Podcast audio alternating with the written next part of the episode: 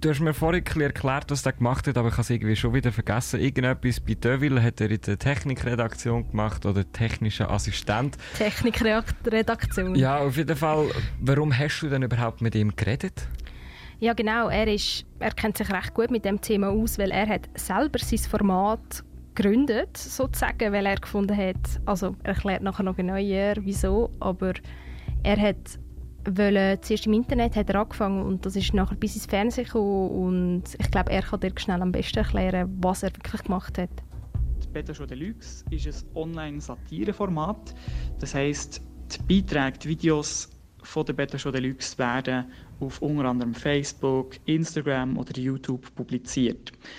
Show Deluxe ist aber mehr als das, und zwar auch eine Fernsehsendung, die mittlerweile im linearen Fernsehen auch läuft und live vor Publikum aufgezeichnet wird. Und Show Deluxe hat verschiedene kleine Formate, wie zum Beispiel aktuell das Beta Show Weekly Format, wo jede Woche eine satirisch-komödiantische Zusammenfassung von der Woche bringt. Und zwar auf YouTube, Instagram und Facebook. Und die Beta Show Deluxe, das ist an sich auch ein Verein, wo man Mitglied werden kann und kann mitwirken und damit Erfahrungen sammeln in der Medienproduktion, in Sachen wie Auftrittskompetenz oder eben Filmen und Schnitt. Beta Show Deluxe ist also ein Verein, wird also ehrenamtlich gestützt von seinen Mitgliedern. Aber sind wir ehrlich, irgendwie ist doch das Netz überflutet von all diesen Online-Formaten und Vereinen gibt es doch auch genug. Also wieso kommt man eigentlich auf die Idee, so ein Format zu gründen? Ich habe eigentlich schon immer so ein Interesse für Satire. Ich habe früh angefangen, solche Sendungen zu schauen, wie eine Heute-Show oder äh, ein Extra 3 oder äh, ein Last Week Tonight mit dem John Oliver und habe dann plötzlich gemerkt, dass ich irgendwie entweder direkt durch die Sendungen, durch den Inhalt, den sie dort haben vermittelt oder durch das Interesse, das die Sendungen in mir haben geweckt haben, mehr verstanden von der deutschen Politik oder auch von Sachen in den USA. Und als ich dann ein Weile Erfahrungen können sammeln im Journalismus, in verschiedenen Bereichen, in, in, habe ich irgendwann mal die Frage gestellt, ob das nicht auch ein Weg wäre, Informationen an junge Leute zu verpacken. Am Anfang ist bei mir unter anderem auch die Frage im Raum gestanden, wie kann man Journalismus eigentlich noch jungen Leuten verkaufen? Wie erreicht man junge Leute noch mit Journalismus? Und, und auf die Frage gibt es einfach verschiedene Antworten. Also man kann einen Boulevardesker machen, das heißt einfach reisserischer, wie zum Beispiel äh, eine Boulevardzeitung, wie ein Bild in Deutschland. Oder man kann auch andersweitig unterhaltsam machen. Und ich habe gefragt, wie kann man Informationen zwar unterhaltsam verpacken, aber dann nicht irgendwelche ethischen Grundsätze, die vielleicht im Raum stehen, brechen. Also wie kann man nicht reisserischer sein, nicht die Wahrheit überspitzen, ohne es zu kennzeichnen. Und für mich war nachher die einfache Lösung gewesen, ja, Satire. Ja, also auf ethisch korrektem und knackigem Weg verpackten Journalismus. Redaktionen hat er bis jetzt wenige, aber positive bekommen, hat der Lukas Platter mir verraten. Ja, im Trojaner widmen wir uns immer um ein Thema, nämlich die Digitalität. Und Sarina, du hast heute mit dem Lukas Platter geredet. Er ist unter anderem äh, Gründer in dem Sinn von einem neuen Online-Format, äh, wo auf satirische Art Themen überbringt. Die Frage ist jetzt einfach, brauchen wir das oder was soll das? Sarina, du hast mit ihm darüber geredet. Ja, genau, weil so ein Format ist ja vor allem für junge Leute gedacht und es gibt ja wirklich eigentlich eine rechte Überflutung von all diesen jungen Sachen und ich habe gefragt, braucht es das überhaupt in der Schweiz?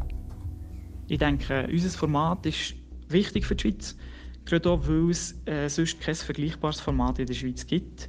Man hatte kurz ein Slide-Update, wo, wo beim SRF versucht war, etwas in eine ähnliche Richtung zu machen, wo dann aber nachher irgendwie nicht hat funktioniert, so wie man es sich vorgestellt hat, ist ja wieder abgesetzt worden. Uns hat es ja schon länger gegeben als Slide-Update und, und uns gibt es weiterhin. Und ich denke, in einer, in einer vielfältigen Medienwelt wie, wie auch in der Schweiz ist es äh, kein, kein Problem, noch ein weiteres Format zu haben. Wir haben ja auch einen recht äh, speziellen Rahmen. Wir sind eine Art äh, klassische Late Night mit aber Informationsteil, mit einem Themenstück in der, in der, in der Sendung. Und auch online, also auf YouTube und auf Facebook, gibt es nicht so viele Comedy-Formate. Also uns verliert es da locker noch. Vielleicht gibt es ja in der Schweiz nicht so viele verschiedene Comedy-Formate, aber viele verschiedene Sprachen haben wir in der Schweiz auf jeden Fall. Und das Internet bringt ja auch all diese Sprachen zusammen. Und wieso macht man denn nicht eigentlich einfach ein Format auf Englisch oder auf Hochdeutsch, das noch für viel mehr Leute zugänglich ist und es so ein bisschen mit internationaler zu machen? Es ist, glaube ich, vor allem darum ein schweizerdeutsches Format geworden, weil, weil wir das am besten können, weil das so das Einzige ist, wo wir, wo wir uns nicht müssen, äh, anstrengen dass es gut wird, sondern wo es uns einfach gelingt. Es ist, denke ich, auch wichtig in der Comedy, dass man natürlich ist und so natürlich kann überbringen kann. Wenn wir uns verstellen sei das nur mit einer anderen Sprache, wäre das schwierig. Aber wir haben natürlich auch gemerkt, dass es nicht nur die Schweiz allein könnte interessieren, was wir machen. Und darum sind all unsere Videos auf YouTube zum Beispiel untertitelt und auf Facebook und Instagram hat es eingebrannte Untertitel auf Deutsch, sodass auch Leute, die nicht Schweizerdeutsch können, das könnten mitlesen und nachvollziehen. Mit Untertitel ist es also doch ein bisschen international erklärt der Lukas Blatter, Gründer von der Beta Show Deluxe.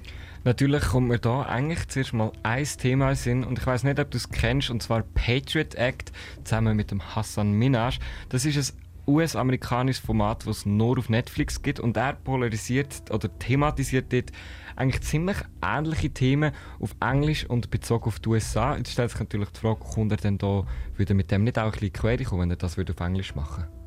Das ist eine gute Frage, aber ich denke, das Format, also ich kenne es jetzt nicht, aber wahrscheinlich ist das so auf Amerika ausgerichtet und wenn jetzt das Format jetzt vielleicht europäisch würdest machen, dass halt auch Frankreich und Belgien und andere Nationen würdest einbeziehen, würde das dann wahrscheinlich nicht in die Quere kommen. In dem Fall noch Luft nach oben hat das Format hier, das wir heute auf unter Tuppen nehmen. Kannst du mal den Namen sagen? Beta Show Deluxe.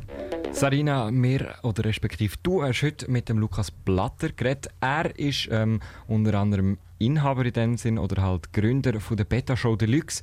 Um was geht es in dieser Beta Show Deluxe? Ja, wir haben es vorhin schon ein bisschen angedeutet. Beta Show Deluxe ist ein junges Online-Format, das eben auf verschiedene Wege probiert, Satire und Informationen den Jungen beizubringen. Und früher hat man das ja eigentlich nur vom Fernsehen schauen kennt. Wann schaust du noch Fernsehen? In dem Sinn selten, wirklich selten. Und wenn ich schaue, dann schaue ich nachher, weil halt die häufige Werbung einfach schon ein bisschen anschießt. Ja, und ich glaube, vielen geht es und deswegen wird ja online immer beliebter. Aber wir kennen ja immer noch so die grossen Late-Night-Shows aus den USA, weil die sind ja immer noch, werden immer noch super häufig geschaut.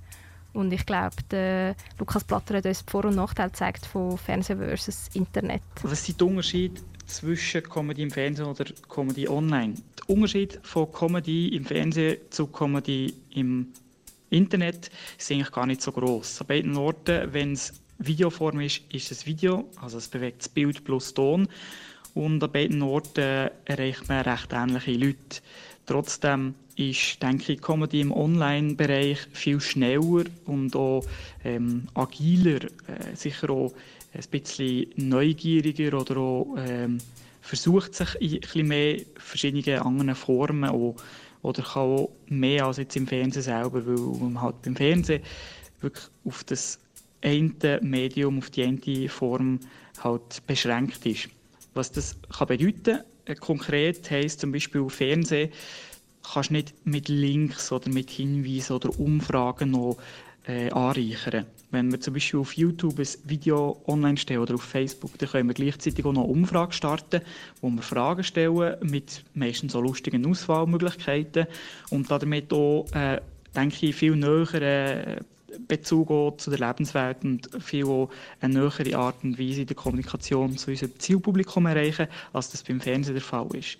Ein anderer Vorteil ist natürlich auch, online ein Video kann man schnell mal zurückspulen. Beim Fernsehen ist das Lineare, was bedeutet, dass man alles vielleicht ein langsamer und alles noch als Mühe logischer muss formulieren muss. Obwohl es natürlich auch online nicht schadet, wenn, wenn man nicht muss zurückspulen muss, sondern wenn man das Video in einem Stück schauen kann.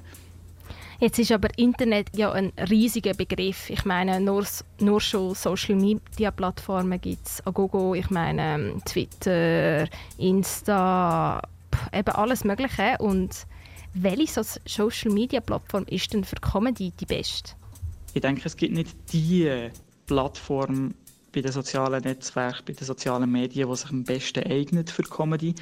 Es gibt ein paar, die ein bisschen rausstechen, aber man kann auf jeder Plattform ähm, Comedy oder auch satirische Beiträge veröffentlichen. Man muss halt einfach ein bisschen schauen, wie man es macht. Das heisst, auf äh, YouTube müssen es einfach Videos sein, logischerweise. Videos, die eher länger sind, die vielleicht auch ein bisschen mehr die Teufel gehen, die eine gewisse Schöpfungshöhe haben. Ähm, auf Facebook oder auf Instagram auch muss man ein bisschen schauen, dass man die Leute dort abbaut, wo sie dann auch gerade momentan sind, wenn sie auf diesen Plattformen sind. Das heisst, ähm, kürzere Videos mit ein schnellerem Tempo, ähm, mit auch äh, anderen Möglichkeiten, die auch sich eher mal äh, teilen wo man, wo man vielleicht auch möchte seinen Kollegen zeigen wo mehr so eine Ablenkung sind und nicht unbedingt so verteufeln wie auf YouTube. Und wenn man zum Beispiel Twitter hat, dann äh, ist klar, da gibt es eigentlich nur eins, und zwar irgendwelche kurzen Witze publizieren in Form von einem Tweet, 280 Zeichen oder halt ein Bild oder kleine Sachen. Aber insofern, jede Plattform hat seine Möglichkeiten. Man muss halt einfach bei jeder Plattform nachdenken, wer erreiche dort, wie ist das Nutzungsverhalten der Leute dort und was ergibt am meisten Sinn. Ja, meine Glaskugel heute ist das schöne Mikrofon da, weil wir schauen jetzt in Zukunft, was mit ähm, Comedy passiert und es gibt ja so verschiedene Formen vom digitalen Comedy und ich habe jetzt mal den Lukas Platter, der uns ja schon die ganze Sendung begleitet hat als Gründer von der Beta Show Deluxe, was er dazu meint. Ich glaube, nicht, dass die Zukunft von Comedy allein online oder digital ist. Das ist ja auch ein wichtiger Punkt bei der Beta Show Deluxe, dass man eben die Live-Sendung hat vor Publikum. Das ist wie dort, wo Comedy wirklich funktioniert, dort, wo, wo man halt auch als als Schreiber, als Moderator, als, als Autorin, als mitwirkende Person das direkte Feedback mitbekommt. Man merkt, kommt die Pointe, die man geschrieben an oder nicht, findet das Publikum das gut, was wir machen oder nicht. Es ist so ein bisschen wie eine Feldstudie. Comedy oder Stand-up-Comedy ist, ist wie eine Feldstudie, wo man sich mit einem Thema, mit, mit, mit, mit Pointen eben äh, einem Versuch aussetzt und schaut, kommt es an oder nicht. Und das Publikum gibt dem unmittelbare Reaktion. Das kann positiv oder negativ sein, aber das ist ein grosser Reiz von der Comedy. Und dieser Reiz, der ist nur teilweise übertragbar auf die digitale Welt. Und darum glaube ich nicht, dass Comedy nur noch im digitalen Rahmen wird stattfinden in Zukunft. Digital scheint also nicht überall zu funktionieren. Aber das ist natürlich jetzt eher auf die klassischen Formate denkt, weil denken wir mal an Büssi. Ich meine, Bachelor hat gestern die letzte Rose, Rose verliehen und Comedy findet deswegen auch seinen Weg digital mit neuen Formen, die wir vielleicht gar noch nicht so kennen.